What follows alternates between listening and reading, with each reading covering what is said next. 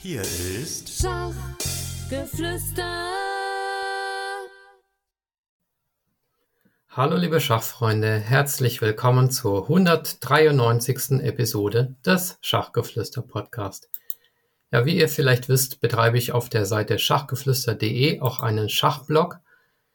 Hm, die letzten Artikel waren zum Beispiel ein Interview mit der Gründerin der Women in Chess Foundation, Emilia Castellao.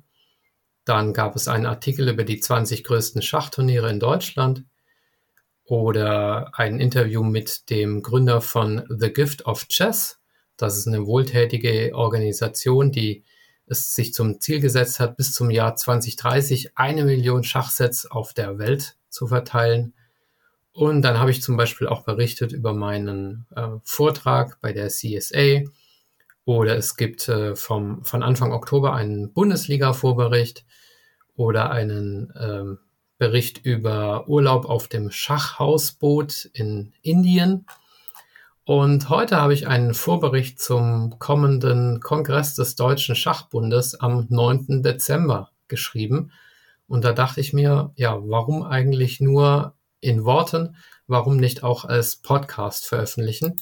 Und ja, dementsprechend werde ich jetzt diesen Bericht ganz einfach vorlesen oder mehr oder weniger vorlesen, damit er auch den Podcast-Hörern sozusagen zugutekommt.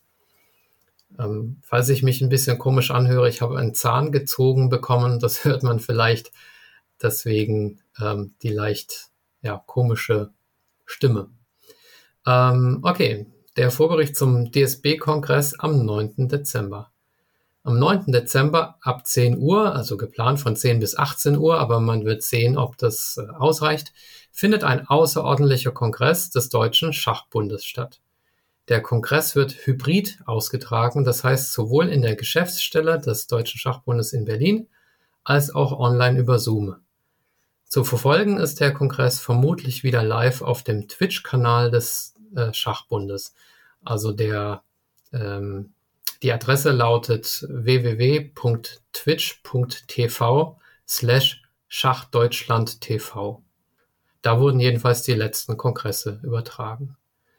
Das nächste Kapitel oder das erste Kapitel lautet die Vorgeschichte. Der Grund für den außerordentlichen Kongress ergibt sich aus Top 15 des Protokolls des vorangegangenen Kongresses aus dem Mai. Bei diesem Punkt ging es um die Verabschiedung der Haushaltspläne 2024 und 2025. Dort heißt es, Ingrid Lauterbach, also die Präsidentin des Schachbundes, vertagt die Diskussion zum Haushalt auf einen außerordentlichen Bundeskongress im Herbst. Ja, und genau dieser Kongress soll es jetzt eben sein. Äh, Herbst haben wir, haben wir nicht mehr ganz, äh, wenn der Kongress stattfindet am 9. Dezember, aber der war gemeint. Ähm, die Finanzen des DSB waren zuvor neben der Neuwahl des Präsidiums das dominierende Thema der Sitzung im Mai gewesen. Denn Anfang des Jahres hatte sich gezeigt, dass die Finanzen des DSB schlechter waren als angenommen. Der Mai-Kongress setzte zur Untersuchung der Gründe eine Kommission ein. Außerdem wurde dort lebhaft über die finanziellen Beziehungen im Verhältnis zur deutschen Schachjugend diskutiert.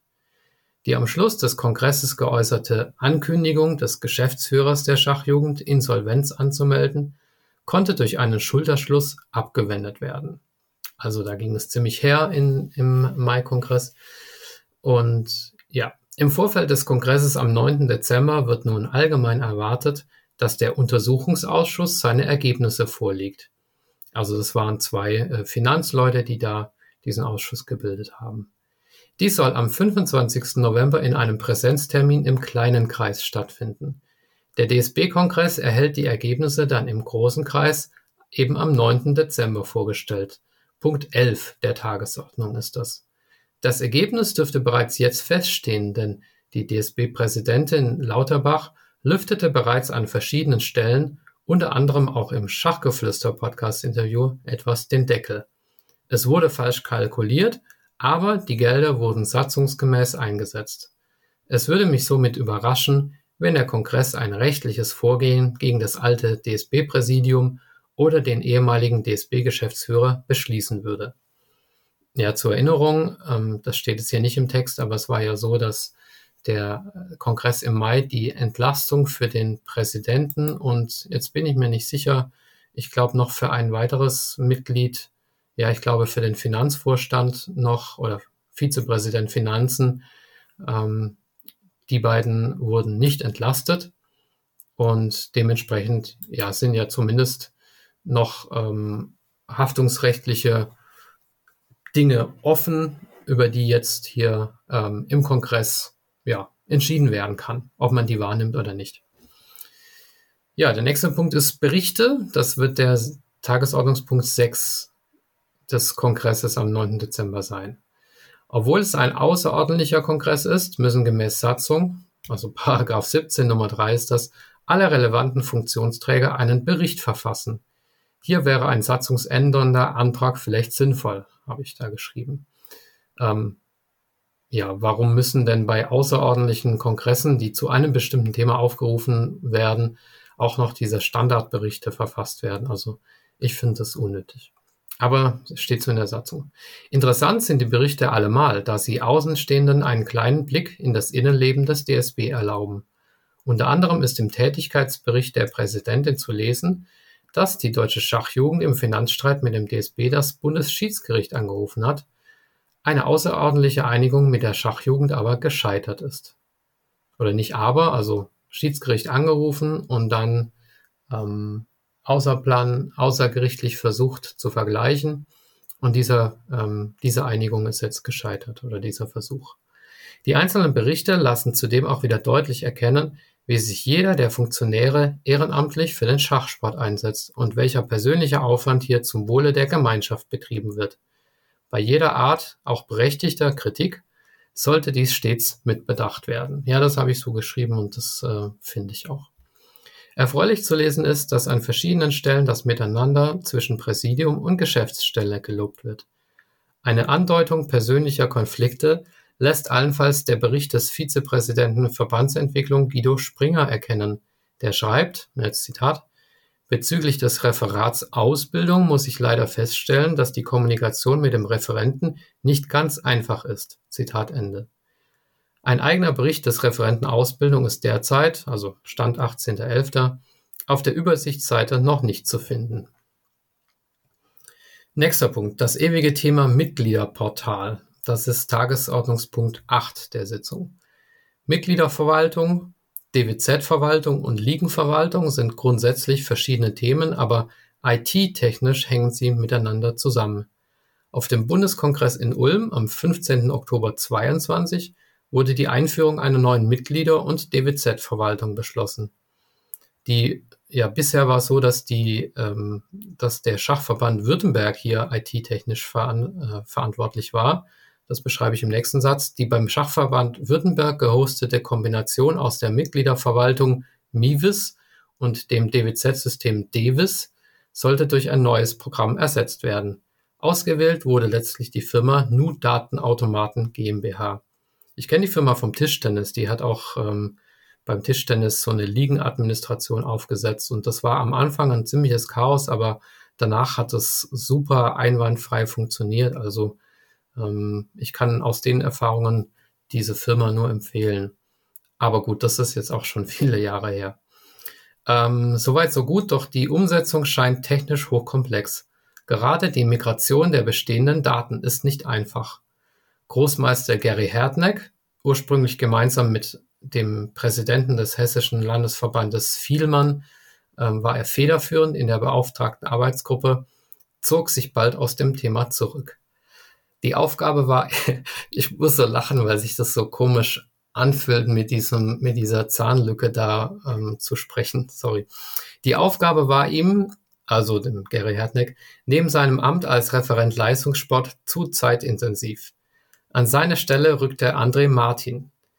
Der Echtstart der neuen Anwendung sollte eigentlich schon Ende August 23 erfolgen, Laut Bericht von Ingrid Lauterbach soll die Umstellung nun am 1.2.24 erfolgen. Zweimal erfolgen, das muss sich noch ändern. Der Bundeskongress wird sich mit diesem gesamten Komplex unter Punkt 8 der Tagesordnung beschäftigen. Also vielleicht haben wir dann tatsächlich irgendwann mal dieses Tool. So, nächster Punkt, die Anträge. Top 9 bzw. Top 15. Reichlich Zeit in Anspruch nehmen werden die Anträge. Stand 18.11.23 liegen 15 satzungsändernde sowie neun weitere Anträge vor. Man kann die alle auf der Übersichtsseite unter schachbund.de abrufen. Hier können daher nur einige ausgewählte Themen herausgegriffen werden. Das erste Thema ist der Punkt Ausbildungsentschädigung. Der Schachverband Württemberg mit seinem Präsidenten, Moment, jetzt muss ich gucken, ob das hier alles auch aufgenommen wird. Ja, ist der Fall. Mit seinem Präsidenten Carsten Karthaus beantragt die Erarbeitung einer Rechtsgrundlage für eine Ausbildungsentschädigung beim Vereinswechsel von Kindern und Jugendlichen. Bis Alter U20 möchte er das machen. Das bedeutet, ein Verein, der einen Jugendlichen trainiert und ausgebildet hat, soll vom aufnehmenden Verein eine Entschädigung verlangen können. Ziel ist es, laut Antrag die Jugendarbeit zu fördern. So, und jetzt habe ich diese, die kommenden Anträge habe ich jeweils mit einer Meinung von mir und einer Prognose versehen. Also was kommt, was jetzt kommt, ist meine Meinung.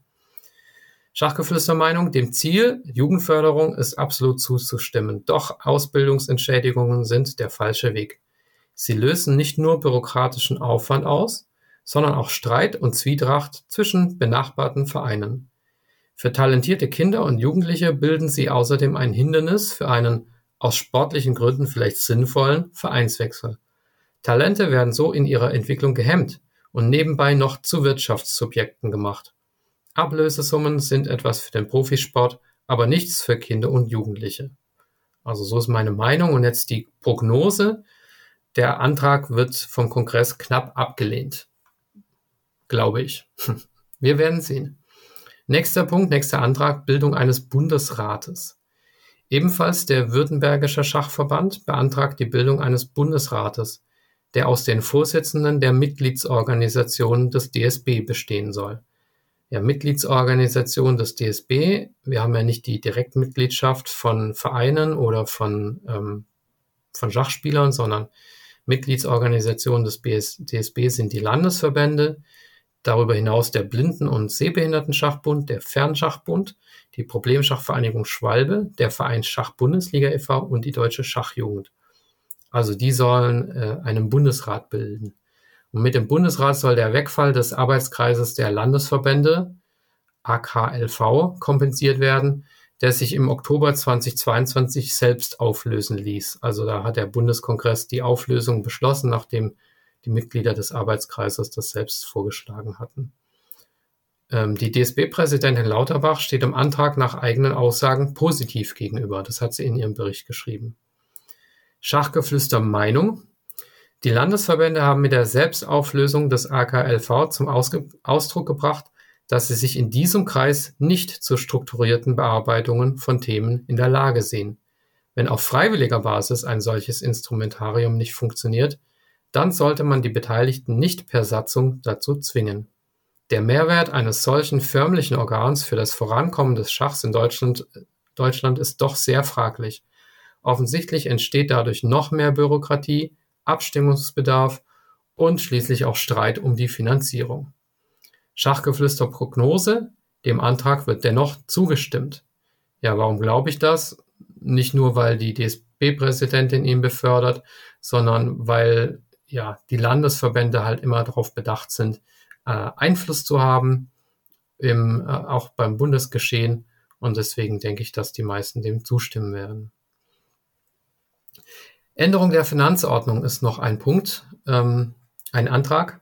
Unter diesem sperrigen Begriff verbirgt sich ein gemeinsamer Vorschlag von Schachbund und Schachjugend. Die gegenseitigen finanziellen Beziehungen sollen vereinfacht werden. Ähm, konkret, Künftig soll beim DSB-Zuschuss an die Jugend nicht mehr zwischen festen und variablen Zuschüssen unterschieden werden. In der Vergangenheit hatte dies zu erheblichen Verstimmungen und administrativem Aufwand geführt. Also da war bei diesen variablen Zuschüssen oder Projektzuschüssen war die Frage, was sind denn förderfähige Projekte? Wie muss die Schachjugend diesen Nachweis erbringen, dass dieses Projekt durchgeführt wird und so weiter. Schachgeflüster Meinung. Der Antrag ist begrüßenswert. Neben der Vereinfachung ist auch erfreulich, dass es sich um einen gemeinsamen Antrag von DSB und DSJ handelt. Das zeigt auf, dass beide Institutionen den Willen zur Zusammenarbeit aufweisen. Schachgeflüster Prognose. Dem Antrag wird einhellig zugestimmt. Ja, also da gibt es aus meiner Sicht wenig Gründe, oder ich erkenne zumindest keine, ähm, dem nicht zuzustimmen. Nächster Antrag, Kündigung der Kooperationsvereinbarung zwischen dem Schachbund und dem Schachbundesliga e.V. Ähm, der Berliner Landesverband strebt die Rückführung der Schachbundesliga unter das Dach des Deutschen Schachbundes an. Ursprünglich war der eigenständige Verein Schachbundesliga e.V. in der Absicht gegründet worden, die Vermarktung zu optimieren. Also sie nennt sich ja die beste Schach, äh, die, ja, die beste Schachliga der Welt und das ist sie ja auch. Doch von dieser optimalen Vermarktung ist sie laut Berliner Antrag meilenweit entfernt. Zitat. Die Liga hat auch über den reinen Spielbetrieb hinaus kaum Budget. Und der Berliner Verband sieht in Sachen Öffentlichkeitsarbeit ungenutzte, ungenutzte Synergien mit dem Schachbund, der ja auch Öffentlichkeitsarbeit betreibt. Jetzt kommt die Schachgeflüster Meinung. Dass die Vermarktungsaktivitäten der Schachbundesliga unzureichend sind, liegt auf der Hand. Einzelne Vereine wie der SC Viernheim bemühen sich um mediale Präsenz. Die Viernheimer machen das, finde ich, auch wirklich gut, aber völlig unkoordiniert mit dem Rest der Liga. Es fehlt zum Beispiel an einem zentralen Livestream, Livestream während der Bundesligaspieltage. Dies ist aber nicht der Bundesliga, sondern den Bundesliga-Vereinen selbst zuzuschreiben, die eben ihre Liga nicht mit den erforderlichen Mitteln ausstatten, sondern, sondern das Geld lieber für den Einsatz möglichst vieler und starker Großmeister ausgeben. Ob sich dieser Zustand bei einer, bei einer Rückführung unter das Dach des DSB erheblich verbessert, darf jedoch bezweifelt werden. Der DSB nutzt seine eigenen Kanäle, wie zum Beispiel Schach Deutschland TV, selbst nur sporadisch. Und nach außen hin waren in der Öffentlichkeitsarbeit des DSB in den letzten Jahren fast ausschließlich Berichte und Interviews von Paul Meyer-Dunker zu sehen. Das ist der äh, Referent für Öffentlichkeitsarbeit. Aber der verlässt den Schachbund bekanntermaßen. Das hat er auf Twitter angekündigt. Und äh, es ist auch schon die Ausschreibung für die neue Stelle draußen. Ja, da stellt sich die Frage, wer soll sich da beim Schachbund äh, künftig noch zusätzlich äh, um die Bundesliga kümmern? Ähm, Schachgeflüster Prognose. Der Antrag wird deutlich abgelehnt. Ja, ich habe ähm, hier in diesem Bericht etwas für mich Untypisches gemacht, nämlich ziemlich deutlich äh, Stellung genommen und meine Meinung kundgetan. Das mache ich normalerweise nicht, aber ähm, ja, man kann ja auch mal über seinen Schatten springen. Äh, weitere Anträge gibt es auch noch. Ich hatte ja gesagt, ne, 15 plus 9, 24 Anträge. Also es betrifft unter anderem die folgenden Themen. Ähm, zweite Bundesliga, da gibt es einen Antrag, dass mindestens eine Frau pro Mannschaft pro Spieltag mitspielen soll. Es gibt einen Antrag auf äh, Angleichung der Honorare der Nationalmannschaft, also zwischen Männern und Frauen. Es geht um die Schiedsrichtervergütung, es geht um eine Mitgliederverwaltungsordnung äh, ja, und es geht um die Durchführungsform von Bundeskongressen als Online-Kongress und weitere Anträge, die ich hier jetzt im Einzelnen nicht vortrage. Ähm, sonst wird es einfach zu viel. Tagesordnungspunkt 10 sind dann die Wahlen. Ähm, das vierköpfige DSB-Präsidium steht. Also dazu gibt es keine Wahlen. Ähm, es sind einige vakante Rollen im Nachgang zum letzten Kongress ähm, vorläufig besetzt worden, also kommissarisch. Ähm, dabei handelt es sich um vorläufig verliehene Ämter, die der Kongress nun formal bestätigen muss. Dies begriff, äh, betrifft den kommissarischen Federating Officer Andreas Klein, den Referenten Breitenschach Markus Hormuth sowie den Referenten Online-Schach Christian Kuhn. Ähm, dass sich für die weiterhin vakante Aufgabe als Referent Öffentlichkeitsarbeit ein Kandidat findet, ist unwahrscheinlich. Zuletzt war die Rolle mit Anna Mondri besetzt, die aber kaum fünf Monate nach ihrer Wahl im Oktober 2021 den Rücktritt erklärte. Also seitdem ist das Amt unbesetzt. Etwaige Interessenten werden möglicherweise erst einmal abwarten, wie die hauptamtliche Rolle des Mitarbeiters Öffentlichkeitsarbeit in der Geschäftsstelle besetzt wird, die nach dem bevorstehenden Weggang von Stelleninhaber Meier Dunker nun ausgeschrieben ist. Das hatte ich vorher gesagt. Ja, also Öffentlichkeitsarbeit ist irgendwie scheinbar nicht so beliebt. Hm, beim hessischen Schachverband ist beim hessischen Schachverband zum Beispiel ist es auch so, ähm, dass die, die Rolle Öffentlichkeitsarbeit äh, unbesetzt ist und äh, jetzt am Kon Kongress, der am 30. Dezember stattfinden wird, auch wieder versucht wird, diese Rolle zu besetzen. Ähm, schade eigentlich, weil ich finde, Öffentlichkeitsarbeit macht Spaß. Aber klar, ist natürlich auch aufwendig. Ähm, ich habe mir auch überlegt, ob ich es machen soll, aber ich, äh, das ist einfach zu viel. So, Haushalt. Der Hauptgrund für den Kongress. Ähm, Tagesordnungspunkt 13 und 14. Ja, also ich hatte ja vorhin schon gesagt, ne, das ist ja der Hauptgrund, weil eben das sich aus dem Protokoll vom letzten Mal ergibt, äh, dass dieser Tagesordnungspunkt ausgelagert worden ist und beim letzten Mal nicht mehr geschafft worden ist. Also deswegen gibt es diesen außerordentlichen Kongress hier ja überhaupt. In Sachen Haushalt steht zunächst der Nachtragshaushalt 2013 als Top äh, 2023 als Top 13 auf der Tagesordnung. Was hier noch zu beschließen ist, ergibt sich weder aus dem Protokoll des letzten Kongresses noch aus dem Bericht des DSB-Vizepräsidenten Finanzen Axel Viereck. Also ich weiß es schlichtweg nicht, was da ähm, besprochen wird. Die Verabschiedung des Haushaltes 2024-25 als Kernpunkt des Kongresses taucht in der Einladung erst unter Top 14 auf. Die Delegierten werden sich also etwas gedulden müssen, bevor der Hauptgrund des Termins überhaupt zur Sprache kommt.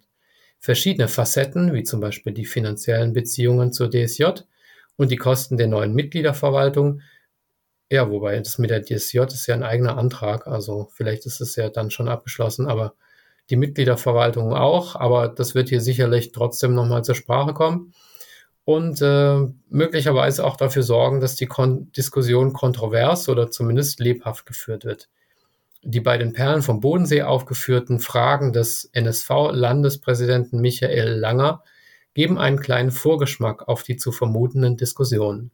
Also da habe ich verlinkt auf den Artikel vom, von den Perlen vom Bodensee, wo eben der Michael Langer ähm, Fragen aufgeworfen hat, äh, die er an den DSB gestellt hat oder stellen möchte bezüglich der Finanzierung. Ein weiterer potenzieller Streitpunkt sind die Beiträge, die an den äh, DSB abzuführen sind. Der letzte Kongress hatte zur Stabilisierung der DSB-Finanzen eine befristete Erhöhung beschlossen. Das war irgendwie gestaffelt und befristet und genau kriege ich es nicht mehr auf die Reihe und es ergibt sich auch nicht so richtig klar aus dem Protokoll. Ähm, deswegen habe ich das so ein bisschen nebulös geschrieben.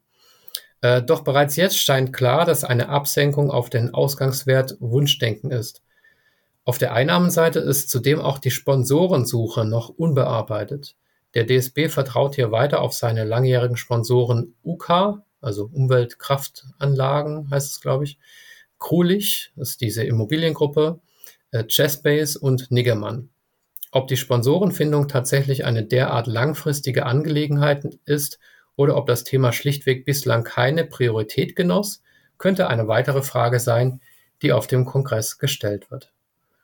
Ja, also so ist es bei den Finanzen. Ne? Ähm, Ausgaben runter, Einnahmen hoch und Einnahmen sind ähm, natürlich genauso wichtig. Was fehlt, lautet die nächste Rubrik. Das ist natürlich schon äh, wieder ein bisschen Meinung, was hier einfließt. Äh, wie schon bei den letzten Kongressen fehlen Überlegungen zur Frage, wie mehr Mitglieder für die deutschen Schachvereine gewonnen werden können. Allenfalls in den Berichten des Referenten Online-Schach mit interessanten Ideen, trotz fehlenden Budgets, kommt dieser Aspekt zur Sprache, jedoch nicht als eigener Diskussionspunkt auf dem Kongress. Ja, der Referent Online-Schach, der Christian Kuhn oder der kommissarische Präsident, ähm, das kann ich vielleicht so einschieben, der hat in seinem Bericht eben geschrieben, dass er einen Paradigmenwechsel ähm, möchte. Er möchte dieses Online-Angebot des Deutschen Schachbundes nicht mehr beziehen auf diejenigen, die eh schon im Schachbund versammelt sind, ähm, sondern er möchte quasi die, äh, diejenigen ansprechen und äh, finden, die äh, eben außerhalb der Strukturen der Schachver Schachvereine und Verbände spielen. Äh, und dazu möchte er verstärkt präsent sein auf Leadchess und chess.com. Ähm, ja, Schach, jetzt geht's weiter. Schach feiert einen weltweiten Boom. Millionen von Menschen in Deutschland spielen online Schach. Ideen oder Instrumente seitens des Schachbundes wären vielen Vereinen sicherlich willkommen. Es besteht jetzt die einmalige Chance, die Mitgliederzahl auf die magischen 100.000 hochzuschrauben. Ich glaube, wir sind bei 94.000 oder so ungefähr gerade. Die Erfolgsgeschichte von Vincent Keimer kommt gerade zur rechten Zeit. Ja, der hat ja auf, äh, steht mittlerweile auf Platz 14 der Weltrangliste. Also vor, vor solchen Leuten wie Maxim Vachiela Graf oder Veselin Topalov oder Levon Aronian. Also richtig, richtig gut. Doch scheinen, äh, jetzt wird's kritisch, doch scheinen solch trivial wichtige Themen nicht zur Logik solcher Kongresse zu passen, nämlich Angelegenheiten in Form von Anträgen einbringen zu müssen. Zudem verweisen Bundes- und Landesfunktionäre beim Thema Mitgliedergewinnung immer wieder darauf, dass dies Sache der Vereine, Zitat sei. Formal mag dies zutreffen, im Sinne der gemeinsamen Sache bringt dies aber unseren Sport nicht weiter. So sieht dies immerhin auch der Beauftragte für Mitgliedergewinnung Gerhard Prill, Gerhard Prill in seinem Bericht. Ja, der, der hat eben geschrieben, dass er die Vereine unterstützen möchte bei der Mitgliedergewinnung. Und wer mag, kann auch die Episode mit ihm anhören. Ich hatte ihn ja vor einiger Zeit, ist auch schon länger her, äh, hier beim Schachgeflüster Podcast zur, als Interviewgast. Ähm, weiter. Was zudem nicht auf der Tagesordnung zu finden ist, ist die Ehrung von Persönlichkeiten, die sich auch außerhalb der Schachblase um die positive Darstellung unseres Sports in der Öffentlichkeit verdient gemacht haben. Dem Schachbund steht dabei ein wunderbares Instrumentarium zur Verfügung, nämlich der Deutsche Schachpreis, über dessen Spielregeln es sogar eine eigene Ordnung gibt. Also äh, die juristische Grundlage, die äh, ist da. Demnach soll der Schachpreis jährlich verliehen werden, und zwar in sechs Kategorien. Zuletzt wurde der Preis aber laut DSB-Homepage im Jahr 2020 vergeben. Ein Vakuum, das dazu geführt hat, dass inzwischen in privater Initiative der Deutsche Schachkommunikatorpreis ins Leben gerufen wurde. Der ging ja an äh, Walter Rädler und Laura Schalkhäuser. Fazit. Den Delegierten steht ein wichtiger Kongress bevor. Es besteht die Chance, einen Schlussstrich unter die finanziellen Versäumnisse der Vergangenheit zu ziehen, sofern die absehbar schwierigen Beratungen über den Haushalt zu einem Ergebnis kommen, sind damit die Weichen für die kommenden Jahre auch in finanzieller Hinsicht gestellt. Formale Fragen wie Gremienzuständigkeiten und Ordnungen können dann, so die Hoffnung, wieder in den Hintergrund rücken um Platz zu machen für die Beschäftigung mit inhaltlichen Themen wie die optimale Förderung des Leistungssports und des Mädchen- und Frauenschachs sowie die Mitgliedergewinnung. Ja, so meine fromme Hoffnung. Ja, das ist äh, der Ausblick und dann habe ich noch einen redaktionellen Hinweis ergänzt, der lautet wie folgt. Sollten sich im Zuge der weiteren Vorbereitungen des, des Kongresses neue Erkenntnisse ergeben, werden sie laufend in diesen Vorbericht eingearbeitet. Also vielleicht habe ich irgendwie was unzutreffend äh, wiedergegeben, dann nehme ich da natürlich gerne Hinweise entgegen. Oder es gibt neue Anträge oder es gibt ganz äh, sonstige überraschende Entwicklungen. Und dann werde ich das in den Bericht noch einfließen lassen. Ähm, Ob es in den Podcast dann einfließt, weiß ich nicht. Je nachdem, wenn es äh, was grundlegend Wichtiges ist, dann schon. Ansonsten denke ich, sollte das für heute genügen. Ja, dann äh, hoffe ich, dass es interessant für euch war. Und ja, wenn ihr mögt, schaut rein am 9. Dezember 10 Uhr www.twitch.tv slash schachdeutschlandtv. Bis dahin, macht's gut und eine schöne Vorweihnachtszeit. Ja, kann man glaube ich schon wünschen. Bis dann, euer Michael.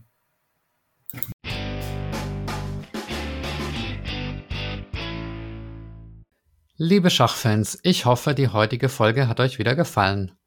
An dieser Stelle möchte ich auf den Schachkalender schachtermine.com hinweisen. Inzwischen ist das Deutschlands umfassendster Schachkalender. Und wenn ihr euer eigenes Turnier, euren Anfängerkurs, euren Vortrag oder was auch immer publizieren wollt, dann geht das auch mit der Eintragen-Funktion. Also alle Termine rund ums Schach auf schachtermine.com. Außerdem gibt es jetzt den Schachgeflüster Leitfaden für Einsteiger und Eltern. Der Leitfaden enthält 48 Tipps für Anfänger, wie man sich im Schachdschungel orientiert und verbessert, und dann noch 16 Tipps für Eltern von Schachkindern.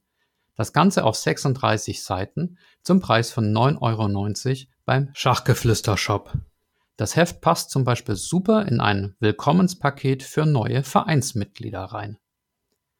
Abschließend wie immer der Dank an alle Personen, die mir auf paypal.me slash Schachgeflüster etwas gespendet haben oder YouTube-Kanalmitglied sind oder auf patreon.com slash Schachgeflüster eine regelmäßige monatliche Spende zukommen lassen oder Bargeld per Post zugeschickt haben.